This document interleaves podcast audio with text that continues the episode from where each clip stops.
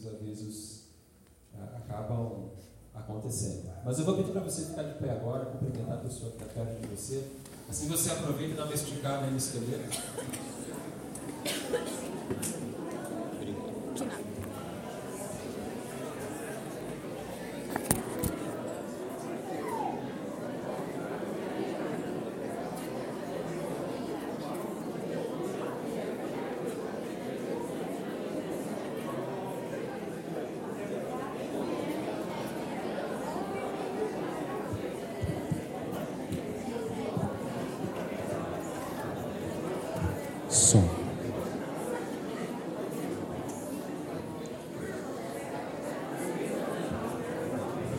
Muito bem, pode se assentar.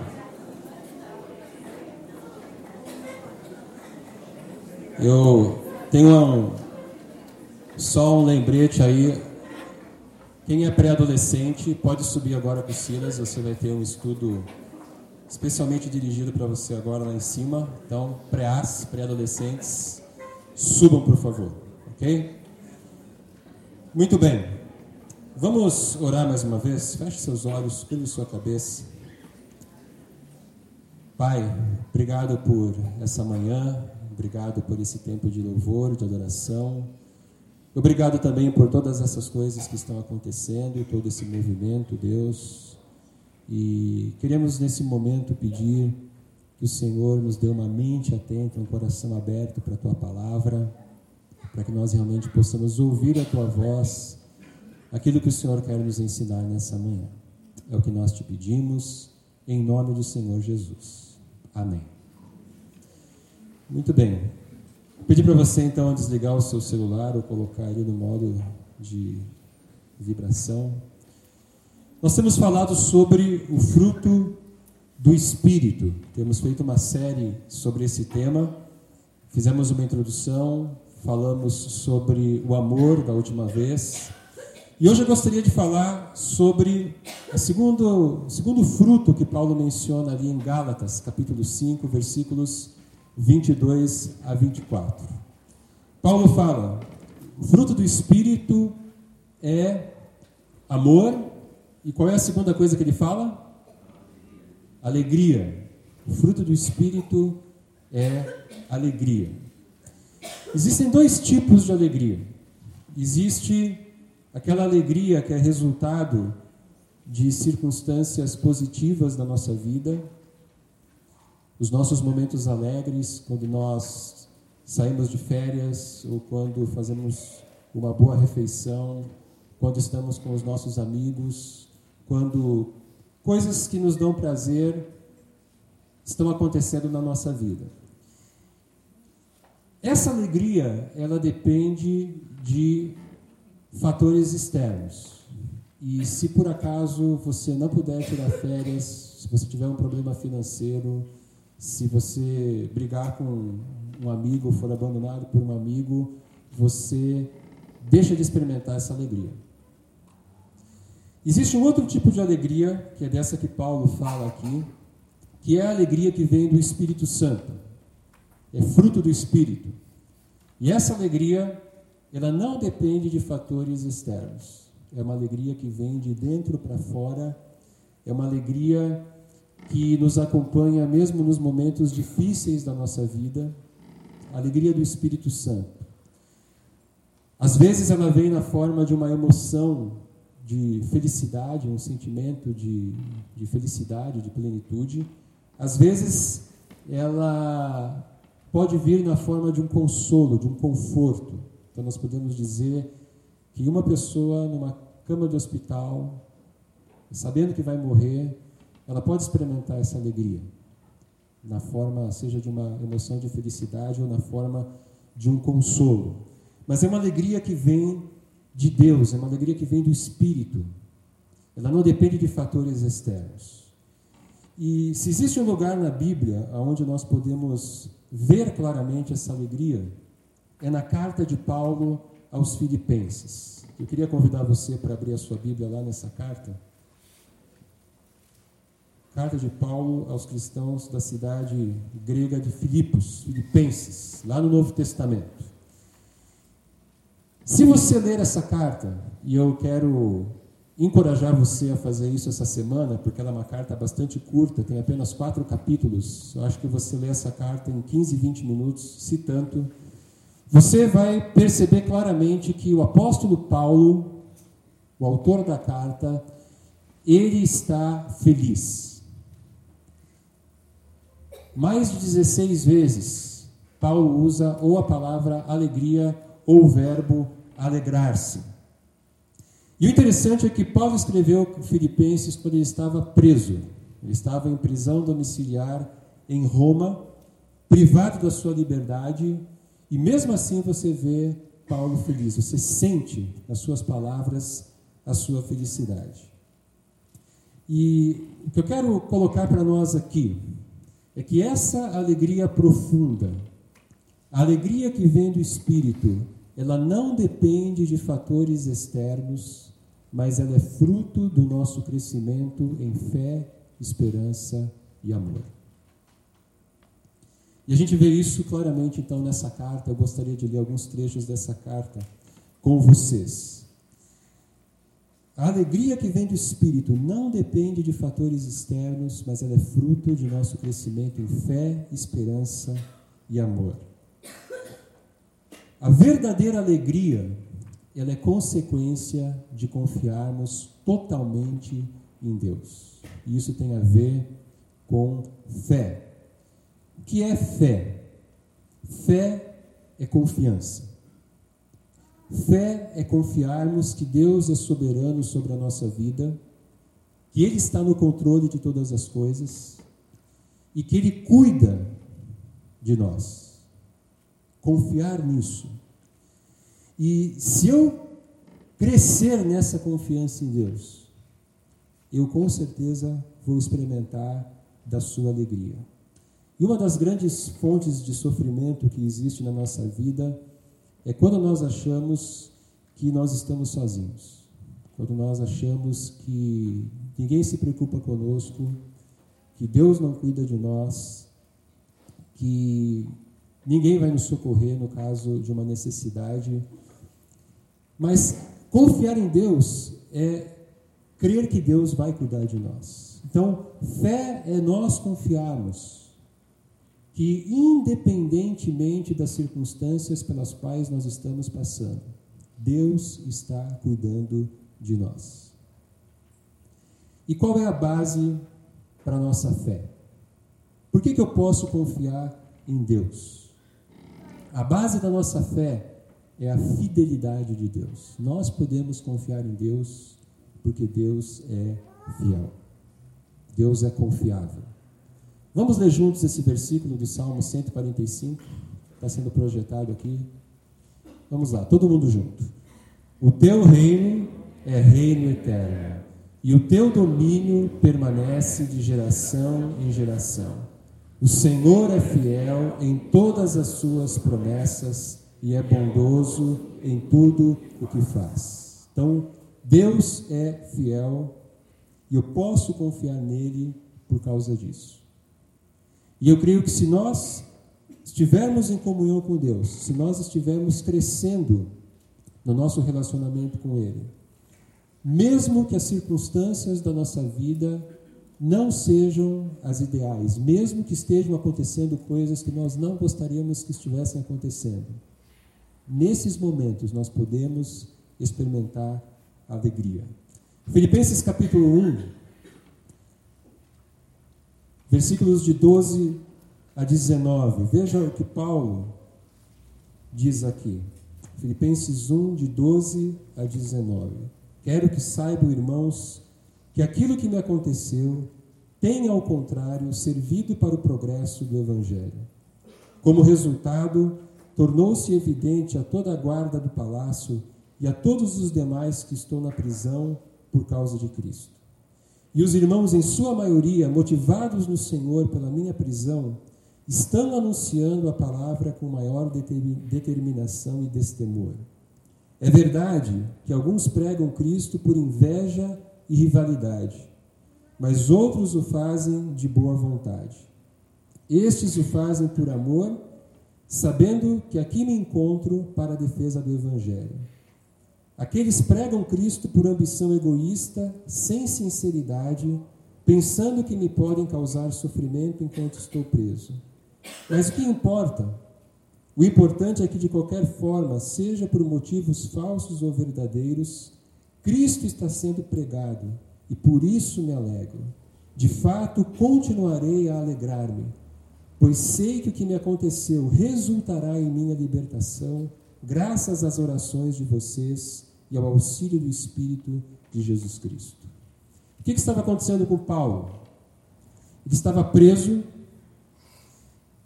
Nós não sabemos exatamente qual era a situação dele, porque ele não é claro aqui, o texto não é claro o suficiente, mas aparentemente Algumas pessoas estavam se aproveitando do fato de ele estar preso para criar um outro grupo dentro da igreja e falar mal de Paulo. Mas essas pessoas estavam evangelizando. E Paulo está dizendo: olha, mesmo que essas pessoas faz, façam isso por uma motivação errada, elas estão falando de Jesus e por isso eu me alegro. Paulo estava correndo risco de ser executado a qualquer momento. Veja capítulo 2, versículo 17. Ele diz assim: Contudo, mesmo que eu esteja sendo derramado como oferta de bebida, sobre o serviço que provém da fé que vocês têm, o sacrifício que oferecem a Deus, estou alegre e me regozijo com todos vocês. Essa oferta de bebida era uma oferta que os judeus faziam, em que eles derramavam sobre o altar uma bebida. E Paulo está falando aqui é, metaforicamente, simbolicamente da sua própria execução. Mesmo que eu seja executado, mesmo que eu seja morto, eu me alegro, eu me regozijo com todos vocês por causa daquilo que Deus está fazendo.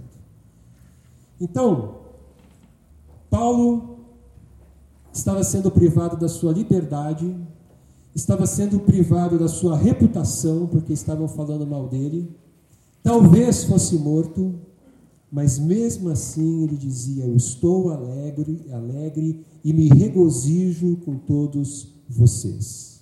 Apesar disso, ele estava feliz, porque ele confiava em Deus, na fidelidade de Deus. Eu quero perguntar para você: quais são as dificuldades Quais são as provações que você está passando na sua vida hoje, agora? Quais são as circunstâncias que você tem que enfrentar, que você não gostaria de ter de enfrentar, mas que Deus tem permitido na sua vida? Quais são as suas provações? Quais são as suas dificuldades? Você confia que Deus é fiel e que apesar disso, você pode confiar nele. Você confia que todas as coisas cooperam para o bem daqueles que amam a Deus? A verdadeira alegria é uma consequência da nossa confiança em Deus. Isso é fé. Mas Paulo também fala de esperança. E olhando para a carta aos Filipenses, a gente pode deduzir que a verdadeira alegria, ela nasce da certeza de um futuro glorioso. E isso tem a ver com esperança. Com o passar do tempo, principalmente se você tem mais de 40 anos, você vai se decepcionando com as pessoas. Você vai se frustrando com coisas na sua vida. Com o passar do tempo, nossa tendência é irmos nos acomodando, é irmos nos tornando pessoas mais desconfiadas, pessoas pessimistas, muitas vezes pessoas egoístas. E incrível, né? Porque com o passar do tempo a gente esperaria que, que as pessoas melhorassem, mas o que eu tenho aprendido na prática é que a nossa tendência com o tempo é nós piorarmos. E nós vamos envelhecendo, os nossos corpos vão começando a mostrar sinais de, de desgaste, nós vamos ficando limitados. Isso faz com que muitas pessoas acabem desanimando, muitas pessoas acabem é, ficando deprimidas, acabem se acomodando, acabem se envolvendo menos com as coisas de Deus. Mas quando você olha para o apóstolo Paulo, e na época que Paulo escreveu, escreveu Filipenses, ele teria, a gente mais ou menos imagina, entre 50 e 60 anos de idade. Ele era um homem na meia idade. Quando você lê essa carta, você vê que Paulo está animado, você vê uma pessoa motivada. Em um trecho da carta, um versículo, ele diz: Esquecendo-me das coisas que ficaram para trás e avançando para as que estão adiante, prossigo para o alvo. Esse era um homem motivado. E a alegria de Paulo é resultado da sua esperança. Agora, a palavra esperança em português, ela é uma palavra que dá uma certa ideia de que talvez algo vai acontecer, talvez não vá acontecer. Então, nós temos esperança de que nosso país supere essa crise pelo qual está passando em breve. Nós temos essa esperança, mas não é uma certeza se vai acontecer em breve. Agora, quando nós olhamos para o Novo Testamento, a esperança cristã não é algo que talvez vá acontecer, talvez não vá acontecer. A esperança cristã é uma certeza é uma espera, é uma expectativa de algo que vai acontecer. Talvez, se nós fôssemos escolher uma outra palavra para usar no lugar de esperança, talvez nós devêssemos escolher a palavra certeza. A esperança cristã é uma certeza, o apóstolo Paulo ele tinha certeza de um futuro glorioso.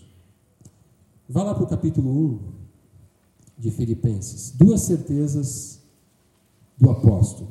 A primeira delas, e ele estava correndo o risco de a qualquer momento ser executado, era a certeza de que, se ele morresse, ele estaria imediatamente na presença de Cristo. Capítulo 1, versículos 20 a 24 diz: Aguardo ansiosamente e espero que em nada serei envergonhado ao contrário, com toda a determinação de sempre, também agora Cristo será engrandecido em meu corpo, quer pela vida, quer pela morte. Porque para mim o viver é Cristo e o morrer é lucro. Caso continue vivendo no corpo, terei fruto do meu trabalho e já não sei o que escolher. Estou pressionado dos dois lados. Desejo partir e estar com Cristo, o que é muito melhor Contudo, é mais necessário que por causa de vocês eu permaneça no corpo. E essa passagem é muito interessante, porque o que Paulo está dizendo aqui, em outras palavras, é: eu prefiro morrer do que continuar vivo. Mas ele não fala isso como uma pessoa deprimida. Ele não fala isso como uma pessoa que quer acabar com a sua vida porque a sua vida é ruim. Mas ele fala isso como alguém que sabe que no momento em que ele morrer, ele estará imediatamente na presença de Jesus Cristo. Eu tenho a impressão, a, a gente às vezes tem tanto receio da morte, a gente quer viver muito, a gente quer é, morrer com cento e vai pedrada, né? evitar a morte. Mas eu, eu desconfio que no momento, no momento que nós morrermos, que nós chegarmos do outro lado, nós vamos dizer assim: por que, que eu demorei tanto para morrer? E era essa a perspectiva de Paulo. Estar com Cristo que é infinitamente melhor. E além disso, ele tinha essa expectativa de que Jesus voltará para restaurar todas as coisas. Vá agora para o capítulo 3, versículos 20 e 21. E depois o capítulo 4, versículo 1. Capítulo 3, versículo 20. A nossa cidadania, porém, está nos céus, de onde esperamos ansiosamente o Salvador, o Senhor Jesus Cristo, pelo poder que o capacita a colocar todas as coisas debaixo do seu domínio, ele transformará os nossos corpos humilhados, tornando-os semelhantes ao seu corpo glorioso. Paulo está falando aqui da ressurreição. E o capítulo 4, versículo 1 ainda faz parte desse texto. Portanto, por causa da volta de Jesus, por causa da ressurreição dos mortos, por causa da transformação dos nossos corpos, portanto, meus irmãos, a quem amo e de quem tenho saudade, vocês que são a minha alegria e a minha coroa, permaneçam assim firmes no Senhor, ó amados. Qual é a base da nossa esperança? Se a base da nossa confiança em Deus, da nossa fé, é a fidelidade de Deus, a base da nossa esperança é a ressurreição de Jesus. Nós podemos alimentar, ter a certeza da expectativa de que nós teremos um futuro glorioso, porque Jesus ressuscitou dentre os mortos. Se Cristo ressuscitou, é uma certeza que ele vai voltar. É uma certeza que ele vai ressuscitar os mortos. É uma certeza que ele vai julgar toda a humanidade e que ele vai estabelecer novos céus e nova terra. Porque a ressurreição de Jesus é o propósito de Deus, o começo do fim. A ressurreição de Jesus deu o start para que a restauração de todas as coisas começasse. E é por isso que o apóstolo Paulo, numa outra carta dele, 1 Coríntios, esse é o último versículo do capítulo 15. Eu vou pedir que você leia comigo esse versículo. Vamos lá, todo mundo junto. Portanto, meus amados irmãos, mantenham-se firmes e que nada os abale. Sejam sempre dedicados à obra do Senhor, pois vocês sabem que no Senhor o trabalho de vocês não será inútil. Agora preste atenção. Esse é o último versículo de 1 Coríntios, capítulo 15, que é um capítulo que fala sobre a ressurreição de Jesus e sobre o estabelecimento de novos céus e de nova terra. E a conclusão de Paulo nesse, nesse capítulo é: porque Jesus ressuscitou e porque Deus vai restaurar todas as coisas, vocês devem fazer o quê? Manter-se firmes. que mais? Que nada os abale. E terceiro, sejam sempre dedicados à obra do Senhor. O que Paulo está dizendo aqui é: porque Jesus ressuscitou e ele vai voltar e vai restaurar todas as coisas, nós devemos arregaçar as mangas, nós devemos trabalhar para Deus.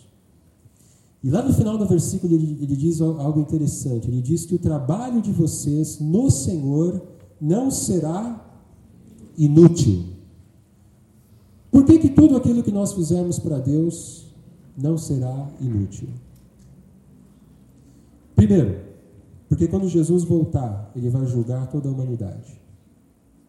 E tudo aquilo que você fez para Deus, com a motivação correta, vai ser recompensado. E tem mais um motivo, tem um autor chamado Tom Wright, que eu gosto muito dele, e ele escreveu o seguinte sobre esse versículo, preste atenção. É motivo de grande encorajamento para aqueles que trabalham para Cristo, a maioria como heróis e heroínas anônimos, que perseveram fiel e silenciosamente em suas tarefas, que aquilo que fazem no Senhor durante o tempo presente, terá valor e permanecerá para sempre. Como Deus usará nossas orações, nossa arte, nosso amor, nossa produção literária, nossa ação política, nossa música, nossa honestidade, nosso trabalho cotidiano, nosso cuidado pastoral, nosso ensino, o nosso próprio ser, como Deus usará estas coisas e tecerá seus diversos fios na gloriosa tapeçaria de sua nova criação, não podemos saber no tempo presente.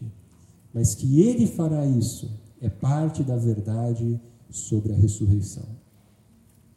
Em outras palavras, o que ele está dizendo aqui é que, como diz a famosa frase daquele famoso filme, o que nós fazemos nessa vida ecoa na eternidade. Aquilo que nós fizermos aqui, com a motivação correta para Deus, mesmo que ninguém veja, o que quer que seja, será recompensado no dia do julgamento e deixará a sua marca na eternidade. Pergunta: Você vive como alguém que tem um futuro glorioso por toda a eternidade? Você vive dessa maneira? Sabe, quando a gente vive com essa expectativa, nós podemos passar por problemas, mas nós encaramos o problema de um jeito diferente. É a mesma coisa que quando você precisa trabalhar bastante antes de sair de férias. Está lá trabalhando, aquela dificuldade, aquela dureza, mas aí você pensa o quê? Daqui a três dias eu estarei em Cancún, tomando ali uma limonada, caminhando ali na beira da praia, né? Então, olha, estou passando por problemas, estou. Minha vida é difícil, é, mas a minha vida não se resume a essa existência. Você se sente motivado a servir a Cristo? Não importa se as pessoas não percebam, não importa se as pessoas não valorizem, não importa se é algo que aparece, se é algo que não aparece, não importa se é falar aqui da frente ou se é você limpar o chão da quadra onde a gurizada do recreário joga futebol, não importa. Você se sente motivado por servir a Cristo, sabendo que aquilo que você fizer aqui vai deixar a sua marca. A verdadeira alegria, ela é uma consequência de nós vermos que temos um futuro glorioso. Mas a terceira fonte de alegria, estamos falando de fé, esperança e amor. A verdadeira alegria é consequência de vivermos para outros. E aí nós estamos falando de amor. Na mensagem passada, uh, eu falei sobre a necessidade de nós nos esvaziarmos de nós mesmos para podermos servir os outros. Paulo fala sobre isso no capítulo 2 de Filipenses. Lá no capítulo 2, ele faz um apelo. Veja ali os versículos 2 e 3.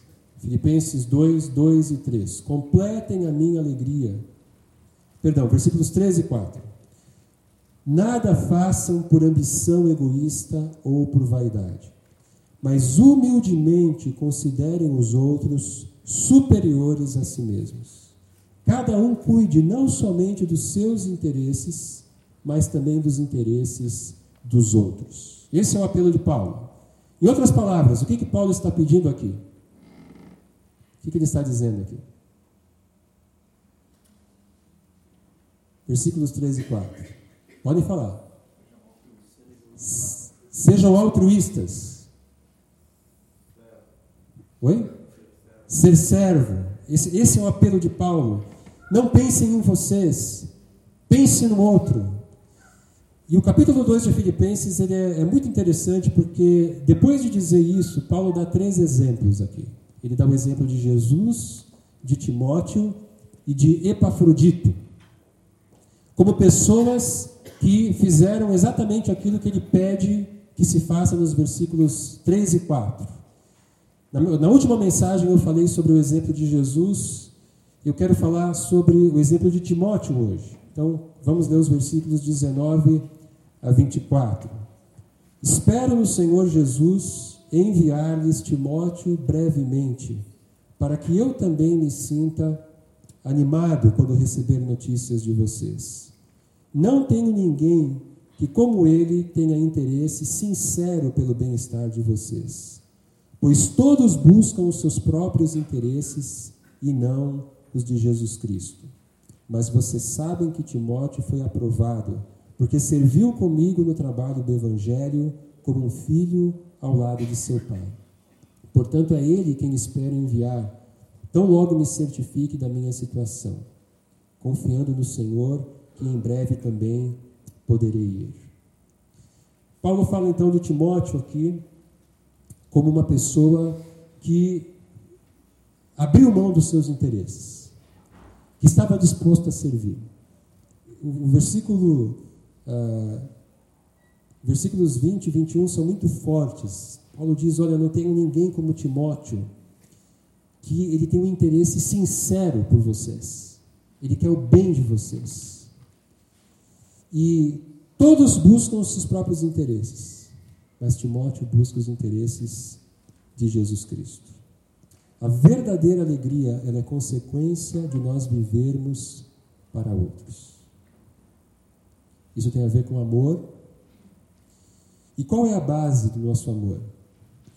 Se a base da nossa fé é a fidelidade de Deus, se a base da nossa esperança é a ressurreição de Jesus, a base do nosso amor é a cruz.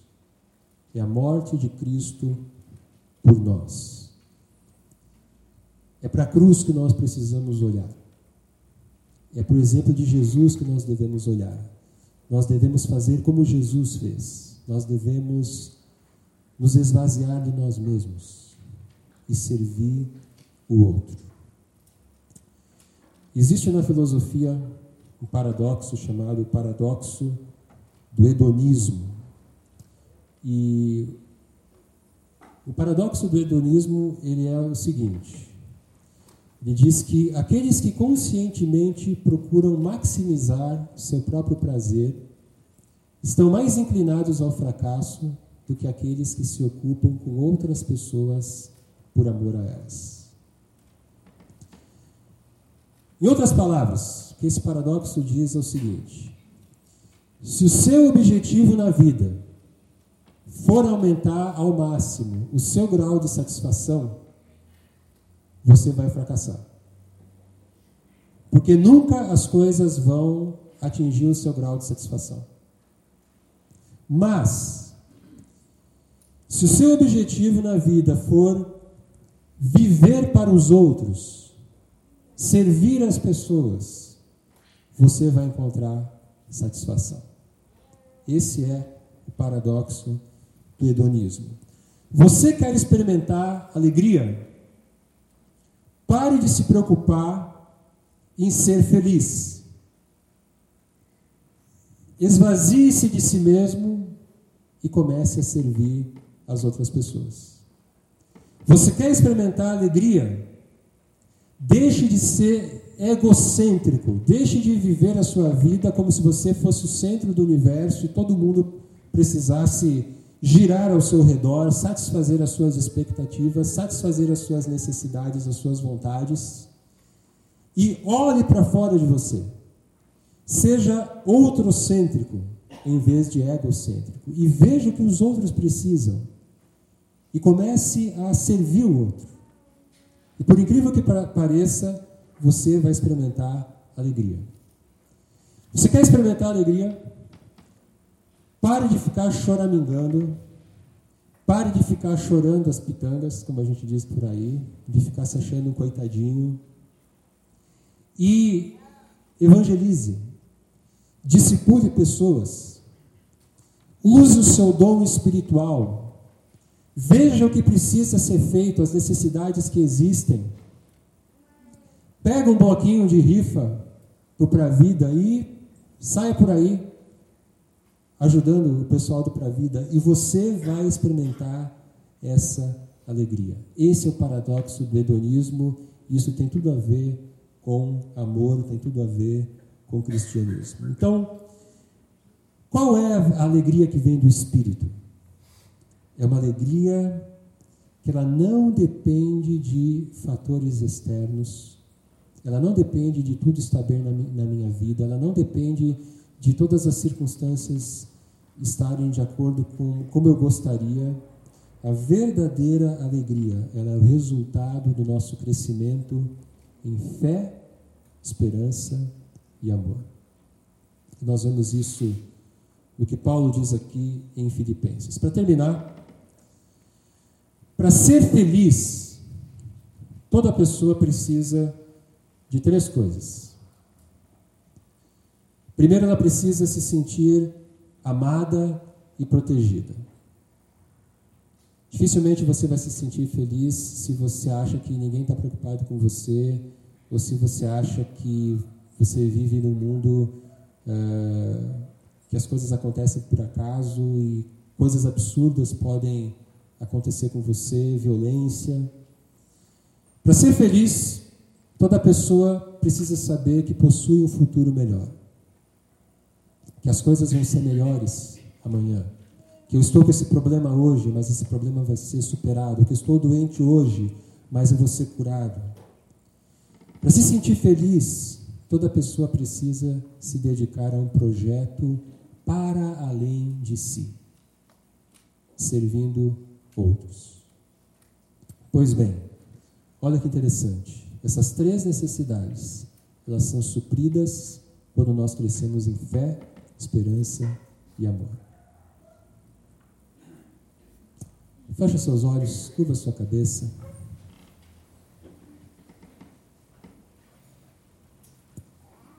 Como você tem vivido a sua vida? Você tem procurado a sua alegria nas circunstâncias, nos seus planos, nos seus projetos?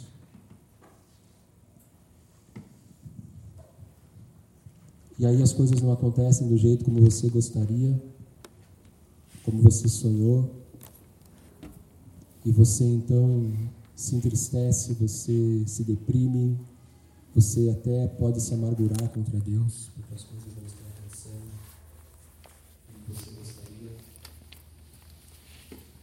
Ou você tem buscado aquela alegria mais profunda, que não depende de circunstâncias.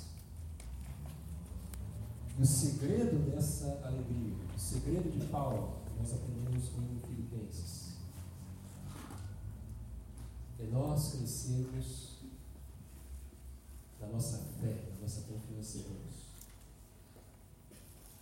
Nós crescermos nessa certeza de que temos um futuro glorioso, sermos da nossa esperança. Crescermos em amor. E para isso, nós precisamos nos esvaziar de nós mesmos e servir. Fale com Deus.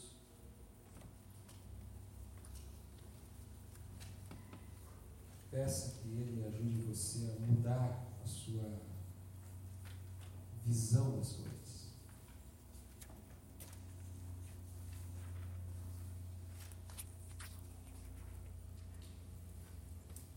Vamos ficar de pé.